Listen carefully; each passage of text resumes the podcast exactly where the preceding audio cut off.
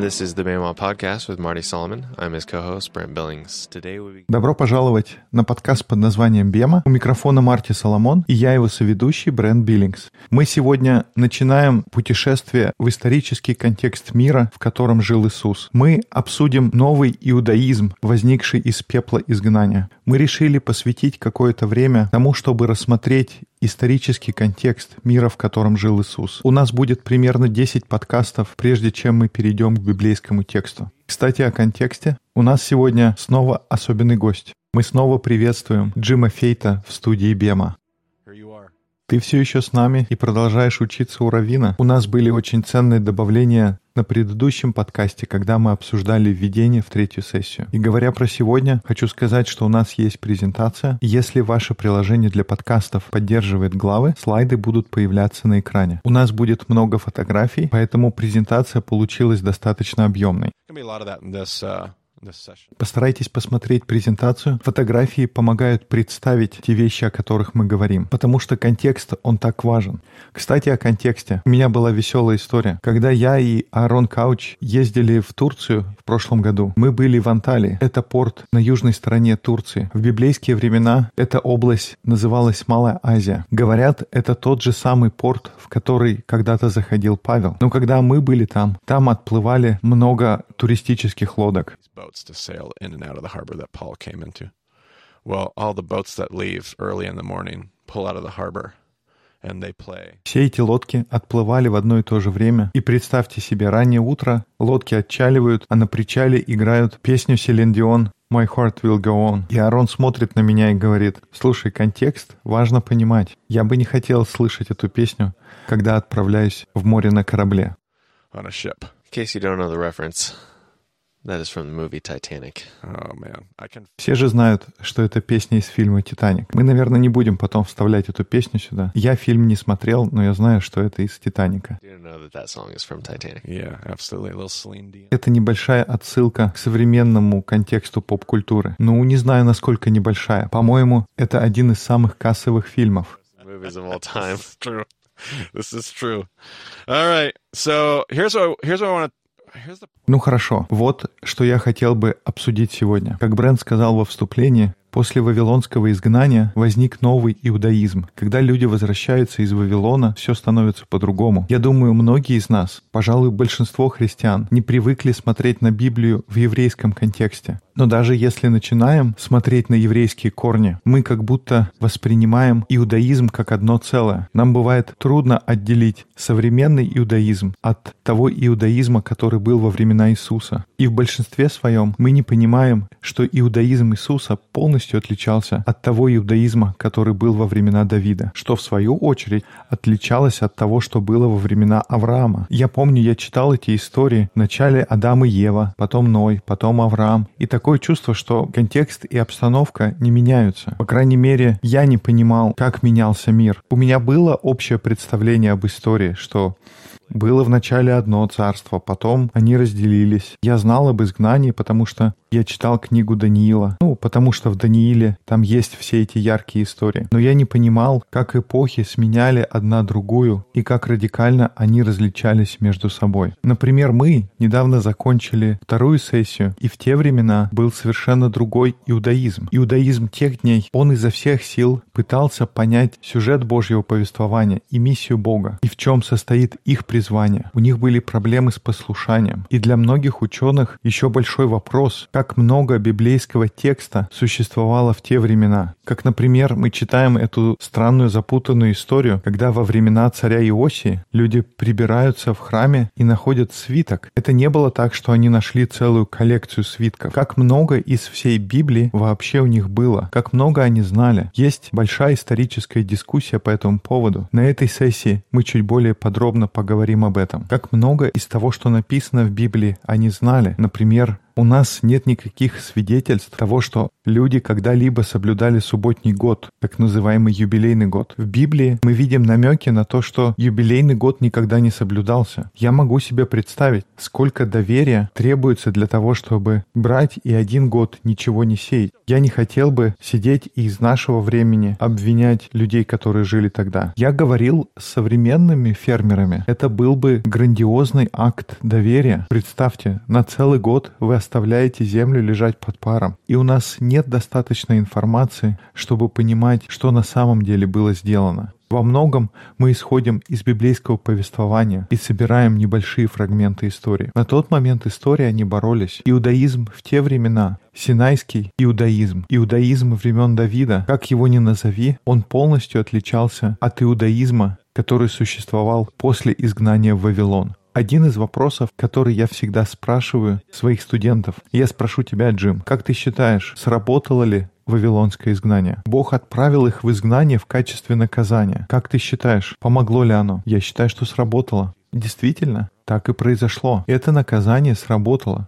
Но я думаю, большинство христиан ответили бы на этот вопрос, что нет, мы же видим, они вернулись, и они не смогли увидеть приход Иисуса. И это так и есть. Что-то они пропустили. Я даже решусь предположить, что мы пропускаем какие-то вещи. Я бы подумал, что в нашем современном христианстве мы что-то упускаем. И я думаю, даже при том, что у нас есть Святой Дух и все, что мы получили от Иисуса, еще далеко не факт, что мы все понимаем так, как это нужно понимать. И тогда, конечно, они что-то пропустили. Мы еще будем много говорить об этом. Но изгнание сработало, потому что они вернулись совершенно другими. Иудаизм в котором вырос Иисус, это не был иудаизм времен правления Давида. Это была совершенно другая среда. И для того, чтобы это показать сегодня, я хочу поговорить о синагоге. И до конца исторически возникновение синагоги все еще обсуждается. Но большинство ученых, с которыми я знаком, похоже, вполне уверены, что идея синагоги зародилась в Вавилоне. Представьте, вы находитесь в изгнании. Иерусалимский храм разрушен. Ваш народ рассеян по всем частям света. Для простоты скажем, что всех угнали изгнали в Вавилон. И вот у вас нет центра для поклонения. Бренд, помнишь, перед тем, как их изгнали в Вавилон, где было единственное место, где нужно было поклоняться? Как много церковных зданий у них было? Но у них был только храм. Это было одно здание в одном единственном месте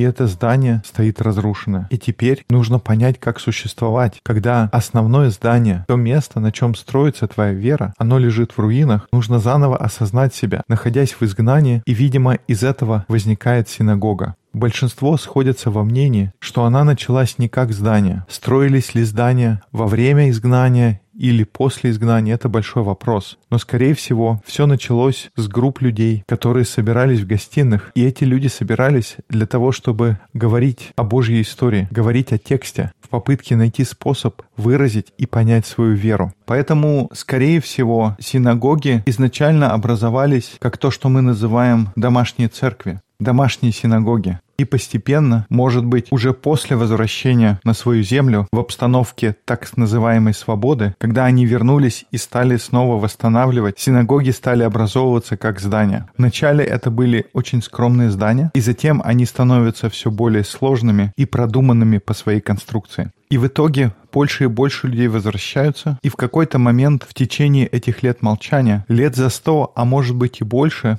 до того, как Иисус вступил на эту землю, они начинают строить здания, которые впоследствии мы называем синагогами. И я думаю, что мы можем многому научиться, просто изучая саму синагогу. И здесь мы переходим к нашей презентации. У нас есть набросок, на который мы будем ссылаться, потому что в нем есть семь элементов. Они не все показаны на этой диаграмме, но когда Брент был с нами в нашей поездке по Израилю, он делал фотографии в тех синагогах, в которых мы были. Поэтому мы будем тоже использовать его фотографии для того, чтобы поговорить об этих семи элементах. Важно понимать, что не все семь элементов всегда есть в каждой отдельной синагоге, но практически в каждой синагоге встречается пять или шесть элементов из этих семи. Если вы слушаете подкаст в таком месте, что невозможно остановиться и открыть презентацию, мы картинки подписали, поэтому вы сможете вернуться и посмотреть и понять, что имелось в виду. И диаграмма, на которую мы смотрим, это художественное представление, как могла выглядеть синагога. И фотографии, которые сделал бренд на этой презентации, Они из синагоги, которая находилась в городе Гамла. О самом городе Гамла мы будем говорить позже. Этот город был резиденцией зелотов, и он располагался на севере, северо-востоке Галилейского моря. И здесь представлено то, как эта синагога могла выглядеть, когда она была полностью построена. И первое, о чем мы поговорим, фактически находится за пределами синагоги. Это бассейн, который называется Миква. На нашей диаграмме вы видите бассейн, который находится за дверьми синагоги. Он использовался для омовений. У нас еще будет разговор о микве в следующих уроках. Но у евреев были две разные формы миквы. Миква Есеев и фарисейская миква. Фарисейская миква, она предназначалась для ритуального очищения. И тогда перед тем, как войти для поклонения Богу, в синагогу был ритуал очищения. И перед тем, как перейти к описанию самой синагоги, нам нужно понять, была ли синагога предназначена для того, чтобы заменить храм. Нет, она никогда не воспринималась как замена храму. У них к тому моменту снова был храм в Иерусалиме. Храм начали отстраивать давно, и он держался до 70-х годов нашей эры, до того момента, как он был окончательно разрушен. И на самом деле до 70-х годов синагоги всегда строились с дверьми, направленными от Иерусалима. То есть, когда выбирали расположение синагоги, двери располагались так, чтобы не указывать на Иерусалим, потому что никогда не должно было быть чувства, что синагога заменяет храм. Но уже после разрушения храма эта традиция была изменена, и это был способ выразить плач по поводу потери храма. Итак, синагога никогда не предназначалась для замены храма. Это не одно и то же. У нее было иное предназначение. Но прежде чем собраться и начать обсуждать текст, ты хотел быть уверен, что твое сердце праведно перед Богом. Поэтому миква служила для ритуального очищения. Это не такое очищение, которое имеется в виду в христианской традиции, когда мы крестимся, но это то, что ты делал каждую неделю, прежде чем войти в синагогу. И во многих случаях даже чаще. Возможно, каждый день. Ты не заходишь в синагогу без очищения в микве. Точно так же, как с ежедневным душем. Um, and then Brent's got a photo of a mikveh, probably one from Gamla there. Мы тоже поместили фотографию миквы, ту, которую нашли при раскопках Гамлы. А мы вернемся снова к диаграмме. И вторая вещь, на которую мы хотели обратить внимание, это базилика. Это колоннада внутри синагоги. Почти во всех синагогах была такая колоннада, которая поддерживала крышу. Такая базилика строилась по нескольким причинам. И, во-первых, у них не было технологии, которая могла бы поддерживать крышу от одной стены стороны до другой, без опоры посередине.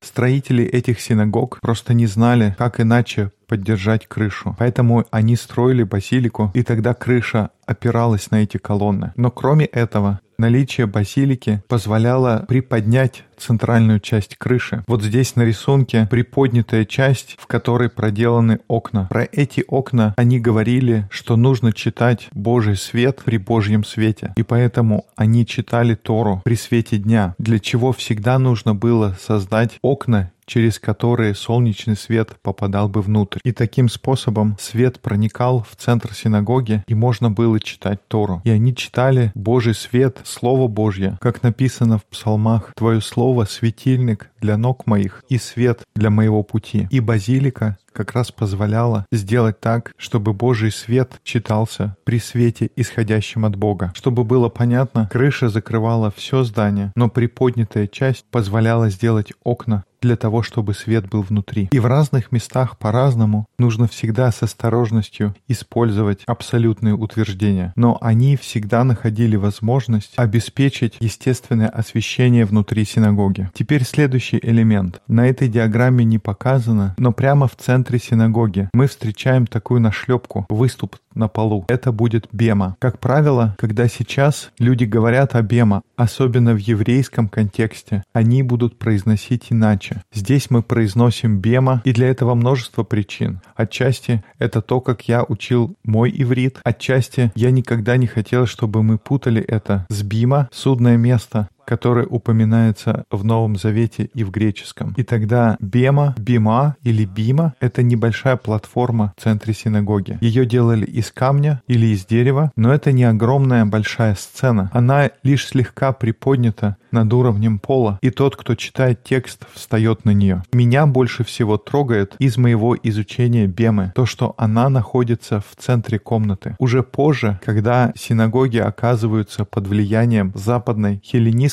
мысли, Бема будет смещаться ближе к передней части комнаты, и она уже будет больше похожа на сцену. И если вы сегодня зайдете в синагогу, Бема будет очень сильно напоминать греческую сцену. Но в те времена, во времена второго храма, в мире Иисуса, Бема находилась в центре зала. И это очень символично, поскольку мы собираемся вокруг текста. Сообщество приходит, и они в буквальном смысле сидят вокруг текста, в отличие от того, как это происходит в современном мире. Что ты скажешь, Джим? Можно ли сказать, что образ наших современных собраний в церкви, он передает эту идею, что мы все собираемся вокруг текста? Нет, я бы так не сказал. Где обычно мы собираемся на церковные встречи? Обычно мы сидим как на стадионе или в театре, и перед нами находится сцена. И тогда на сцене кто-то выступает, а мы сидим как зрители. Интересно, что это просто зеркало греческого мира. И, возможно, для этого есть хорошие причины. Не стоит сразу отвергать все, что у нас есть. Но я думаю, было бы полезно представить себе мир, в котором мы собираемся буквально вокруг текста. Одна из любимых церквей, в которой я когда-либо работал, у них были достаточно большие собрания. Тысячи людей приходили, и они намеренно построили свое здание так, что люди собираются и сидят вокруг центральной сцены. И это отражает эту идею, что вместо того, чтобы мы приходим посмотреть что-то, но мы приходим, чтобы участвовать. Но до сих пор происходят какие-то вещи, которые укрепляют взгляд на церковные собрания, как на представление. Как, например, Джим, что люди могут сказать после проповеди? Иногда я спускаюсь в холл,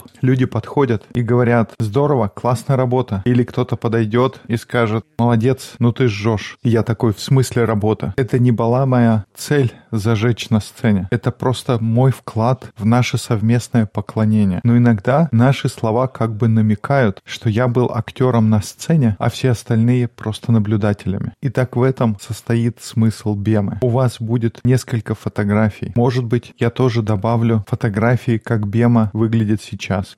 The Bema Moscow group here on the Palouse built me at the beginning of our time in Bema. Наша группа в Москве, здесь на Полюс, в штате Айдахо, когда-то давно построила для меня такую бему. И мы клали ее в середину комнаты, когда собирались вместе. И это достаточно простая идея. Вообще, если посмотреть на синагоги того времени, это были достаточно простые и не особо разукрашенные здания. И поверьте, потом, позже, они уже становятся достаточно продвинутыми и приобретают множество украшений. Но на тот момент это достаточно простые стандартные здания and uh, pretty standard.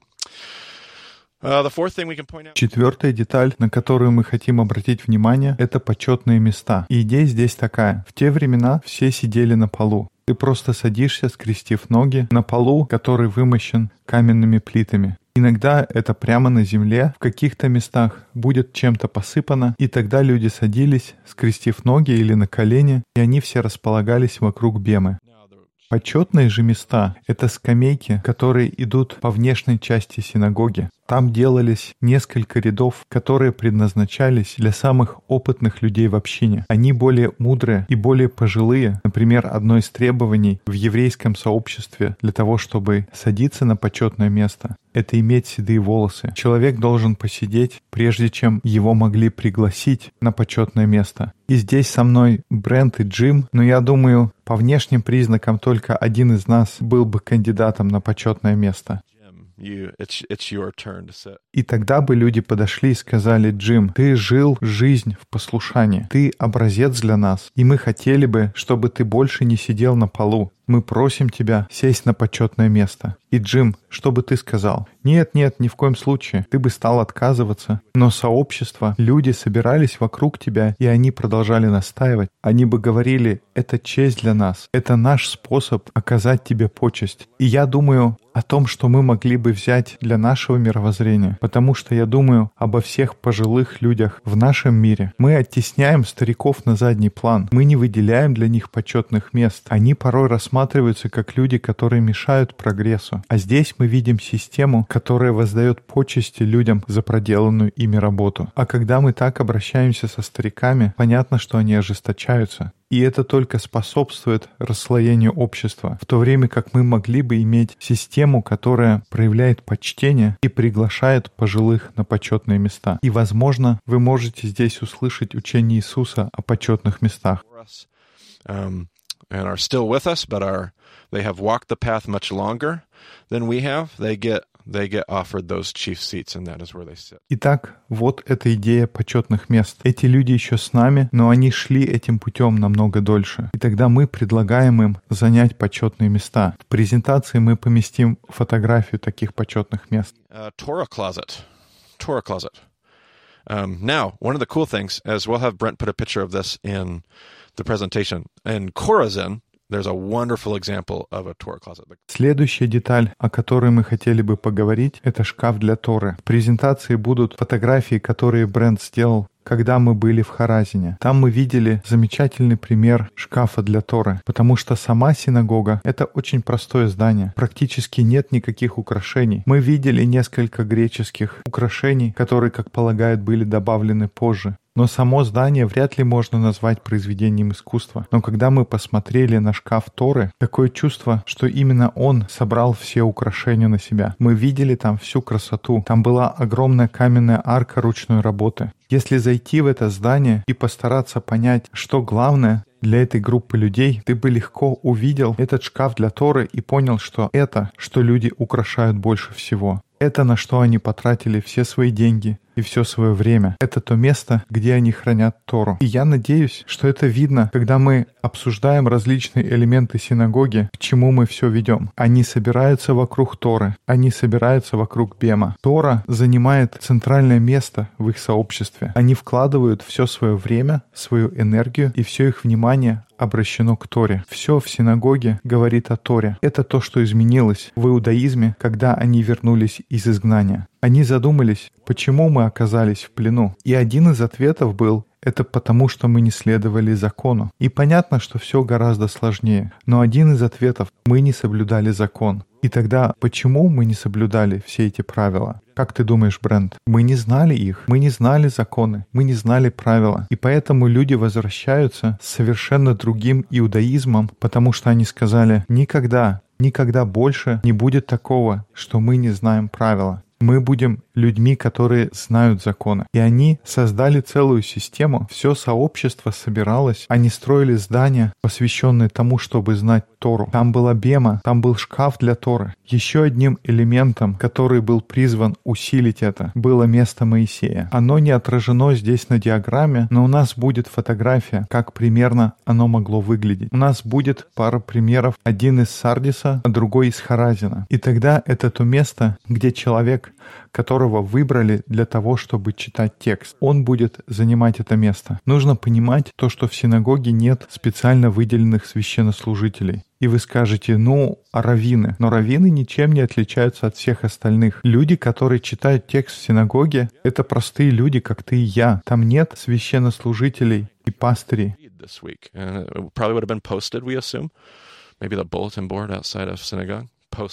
Каждый имеет возможность читать. Они читают по очереди. Они могли сделать список, кто когда должен читать. Например, на этой неделе читает семья Фейта, на следующей неделе читает семья Соломона, потом Биллингсы. Каждый получает свой абзац текста, так называемое чтение параша. Мы это обсудим, но немного позже. Я думаю, это будет актуально для одного из Евангелий.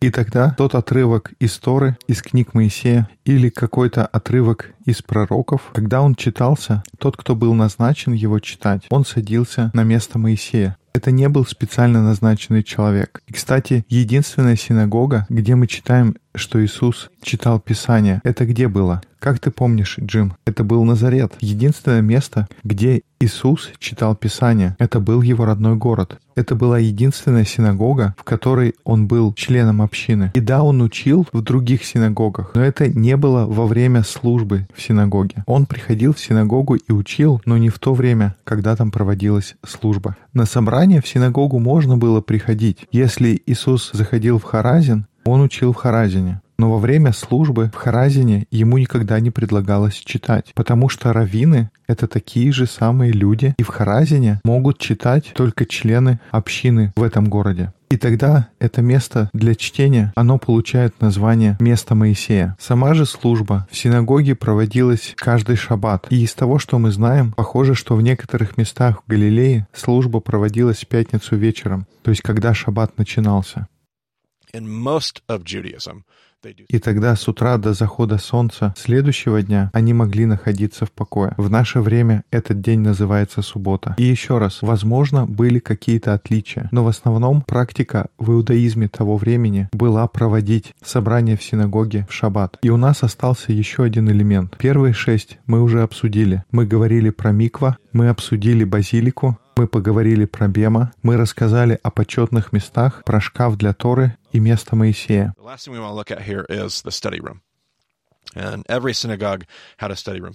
Последний элемент, который нам осталось обсудить, это комната для обучения. И как вы, Брент, Джим, помните, какого размера были эти комнаты для обучения? Я помню, что в Гамла комната была очень небольшая и она не была особо впечатляющей. И сама синагога в Гамла, она не особенно выделяется по размерам, но там могло собираться до тысячи человек. А комната для обучения, бренд, наверное, у тебя есть какие-то фотографии. И ты смотришь на них и думаешь, это что, шутка? В том смысле, сколько людей можно там разместить? Ну так, чтобы не толкаться, ну от силы 5 человек. Ну да, но если потесниться, ну 10, ну 15 человек. Но по сравнению с синагогой, в которой могли сидеть 2000 человек, ну 2000 звучит многовато. Ну вообще, наверное, да. Если туда набиться поплотнее, и тебя не так сильно волнует, что все стоят вплотную, наверное, тогда это возможно. Can you remember, Jim? I want to say Caesarea. Oh man, not quite. There's a cool synagogue there. We never went to see that one, but that, there's a cool one there. I never took you guys to. Don't tell anybody.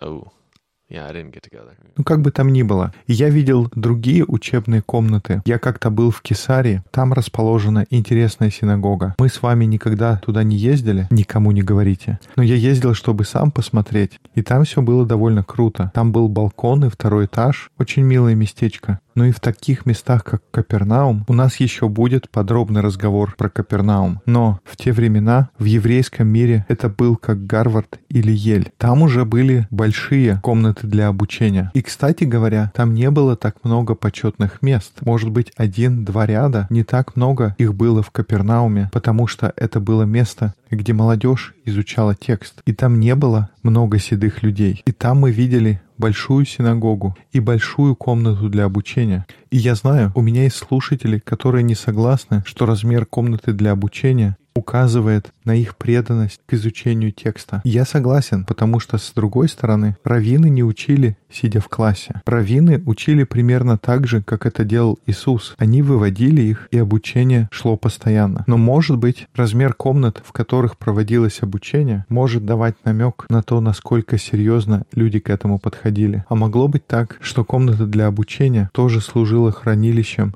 для других библейских свитков. Хороший момент, потому что тебе не нужно дополнительного хранилища для свитков. И это потому, что их так мало у тебя. Разве что это не какой-то богатый город или густонаселенная местность. Зачастую у тебя нет всех свитков Торы, не говоря уже обо всех еврейских писаниях. Кто-то делал оценки, что иметь все свитки Торы в те времена в пересчете на наши деньги было бы эквивалентно 750-800 тысячам долларов. Они могли стоить дороже, чем само здание. Это огромное вложение по тем временам. Поэтому зачастую в твоей синагоге был бы свиток Левита, может быть Исаия, и Авакум. Ну, может быть, еще книга Исфирь. Но если ты хотел бы почитать Второзаконие, то нужно идти в другой город, километров 15, а то и 20. А если ты хочешь почитать Бытие, то может и еще дальше. И поэтому возникает законный вопрос. Если у тебя нет всех свитков, то как ты знаешь, что в них написано? И это последний момент, который мы хотим обсудить сегодня, который вытекает из нашего разговора про комнаты обучения. Итак, синагога — это не было место просто для собрания один раз в неделю. Синагога, она представляет образ жизни. Все их мышление и мировоззрение было сосредоточено вокруг Торы. Текст находился в центре всего. И это привело к возникновению целой системы образования, потому что люди знали, что если нужно помнить свой текст и никогда больше не забывать правила, то этому нужно научить своих детей. Потому что если этого не сделать, через одно поколение все снова забудется.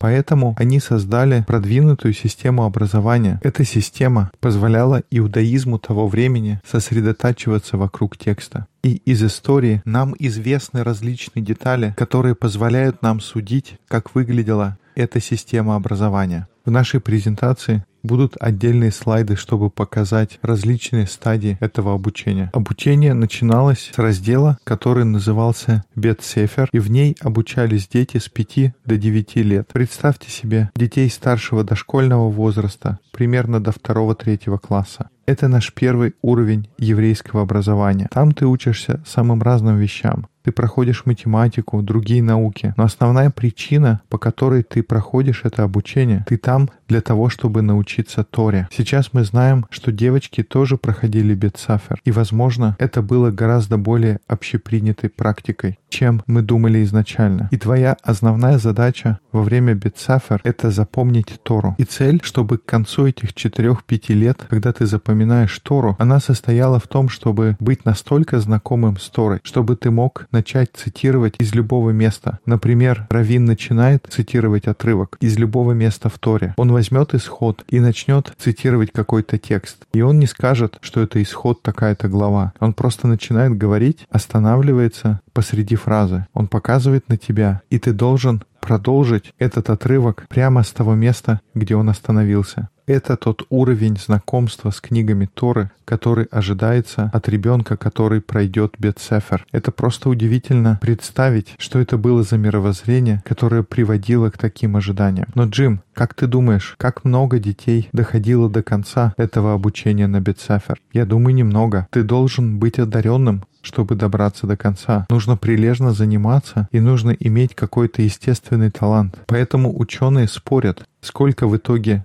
оставалось и продолжало обучение. Был ли это 1%, меньше процента, может быть 3 или 4, но это буквально единицы, которые переходили на следующий уровень еврейского образования.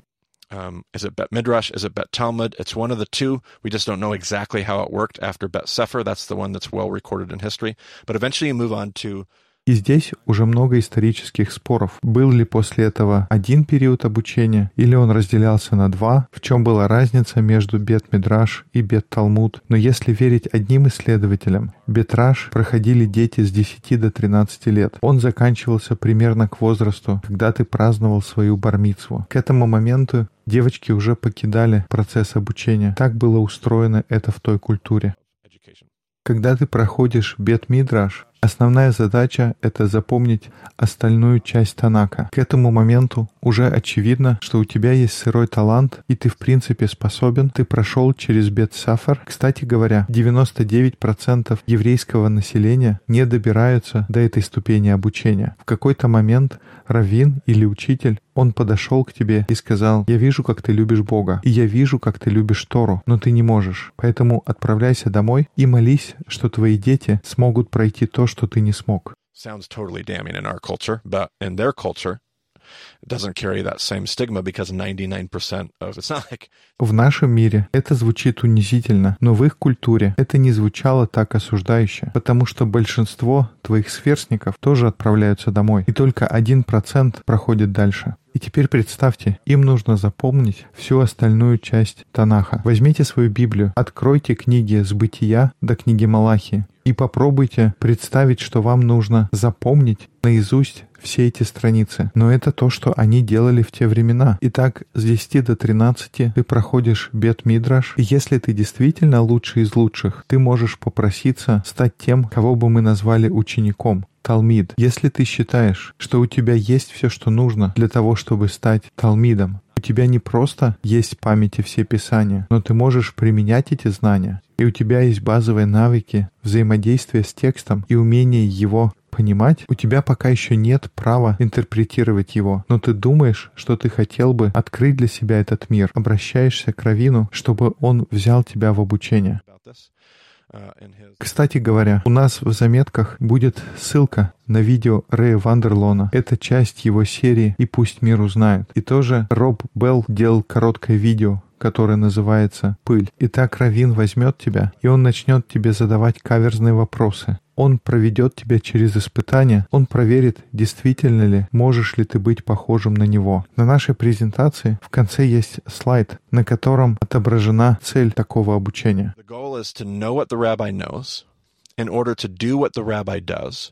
for the reasons that the rabbi does them, in order to be just like your rabbi in his walk with God. Цель состоит в том, чтобы знать все, что знает Равин, чтобы поступать так, как поступает Равин, и по тем же причинам, что и Равин чтобы быть таким же, как Равин в его хождении с Богом. Я надеюсь, это передает то, о чем мы уже давно говорим. Нам хорошо бы представлять, какой был тот иудаизм, который возник из пепла изгнания.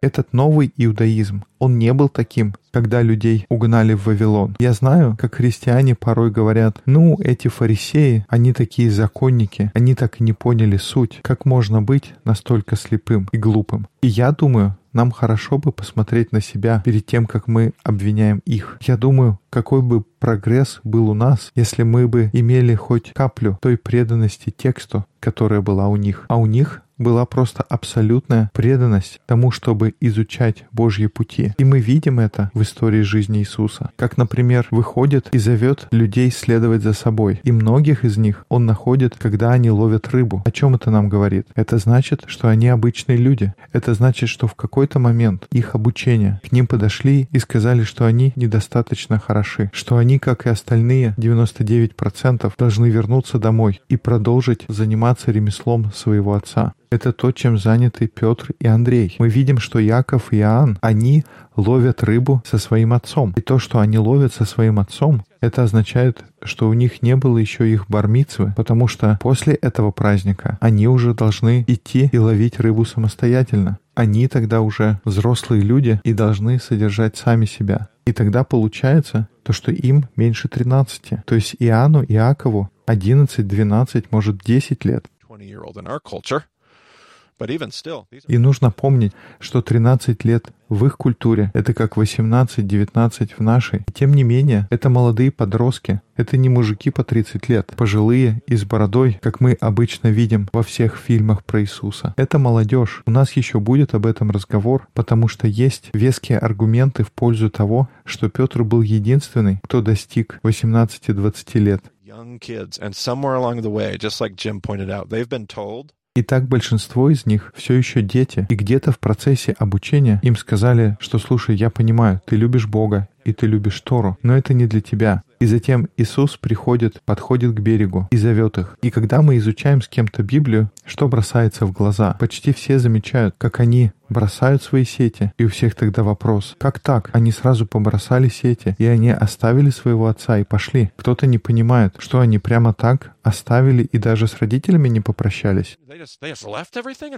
Интересно, что они все оставляют в лодке, выпрыгивают из нее, кричат своим друзьям, которые в сотни метрах от них. «Эй, слушай, причаль мою лодку к берегу. Передай папе, что меня пригласили пойти за раввином». А их родители, уж поверьте, не расстраиваются, когда кто-то приносит им эту новость, потому что пришел какой-то раввин и пригласил их стать его учениками. По оценкам различных ученых, в первом веке всего было порядка ста талмудимов, учеников. We know of five rabbis in the first century. Jesus, Мы знаем о пяти раввинах в первом столетии. Был Иисус, Гамалиил старший, Гамалиил младший, Халел, Шамай. На протяжении 100-150 лет мы знаем о буквально пяти, шести, семи раввинах. Наверное, можно предположить, что было больше. Но сколько это? 10, 12? У кого-то из раввинов был один ученик, у кого-то было несколько. И тогда есть предположение, что было около 100 учеников на тот момент. И это при населении где-то в 6 миллионов евреев. Это небольшая кучка людей. Talking about here. But, I think but even on top of that, like those are the people who have the И понятно, что это люди, которые мгновенно могут вспомнить и продолжить цитировать середины предложения. Но во всей культуре есть преданность тексту. Их знакомство с Торой было гораздо больше, чем то, что мы имеем сегодня. what we have today. even the ones that get told to go home Даже те, которым сказали, что ты не можешь продолжать обучение и должен идти домой, они дадут большую фору евангельским христианам, которые всему учились понемногу. Даже самые необразованные люди в те времена знали свой текст. И я думаю, отчасти причина была то, что ты упомянул раньше. Если у тебя нет свитков, то как ты знаешь? Так вот ты знаешь, потому что все сообщество помнит текст наизусть. И может они не могут мгновенно вспомнить отрывок, но они его запоминали. И ты можешь продолжать изучать и цитировать друг другу. Такой был мир Иисуса. Это будет очень важно для нашего понимания. Мы читаем и удивляемся, откуда они знают это. This is this is it. Man, I feel like, and I know where are we at. We're at like Four. 40 minutes. We're back to 40 minute podcast. That's what I'm talking about. А вот оттуда они и знают. И я чувствую, мы здесь только поверхностно затронули какие-то вопросы. Как у нас со временем? О, 40 минут. Мы снова возвращаемся к длинным подкастам. У нас еще есть множество моментов, которые нужно раскрыть. Но я надеюсь, у нас еще будет на это время. Но, как мы говорили, Джим, контекст очень важен. А что ты скажешь? Какая синагога тебе понравилась больше всего, когда ты был с нами в нашей поездке? Я думаю, это была Гамла. I like that. Yep, absolutely. Did uh do you think everybody should go find their own synagogue too? I think so. We should do some trips in the future. Что думаешь, у каждого должна быть его любимая синагога? Brent, you think that's a pretty good call? Absolutely. Yeah, Yeah. we should all go find our own synagogue. It it is like you Полностью поддерживаю. Ты думаешь, что можно все понять из фотографий, но это совершенно по-другому, когда ты видишь воочию. it's so different. To stand there. Pretty cool. Jim, you got a shout out to anybody out there? Yeah, to my Irvine boys. And Yeah. also to another guy out there who I adore, Brian, Oh my goodness. the uh, Tribuco guy.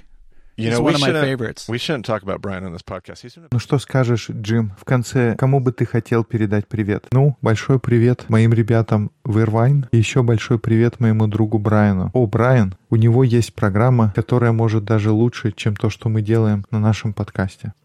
all our Bema, California peeps. Большой привет слушателям Бема из Калифорнии. 45 minutes in, time to call it. All right. Ну что ж, а остальная информация есть на сайте bemadiscipleship.com. Там есть расписание наших встреч, адреса дискуссионных групп. Марти можно найти на Твиттер как Марти Соломон, меня как EIBCB, у Джима ник Бема Фолловер. Спасибо, что слушаете подкаст под названием Бема. До скорых встреч в эфире. Love that. It's still good. Uh, so thanks for joining us on the Baymont podcast. We'll talk to you again soon.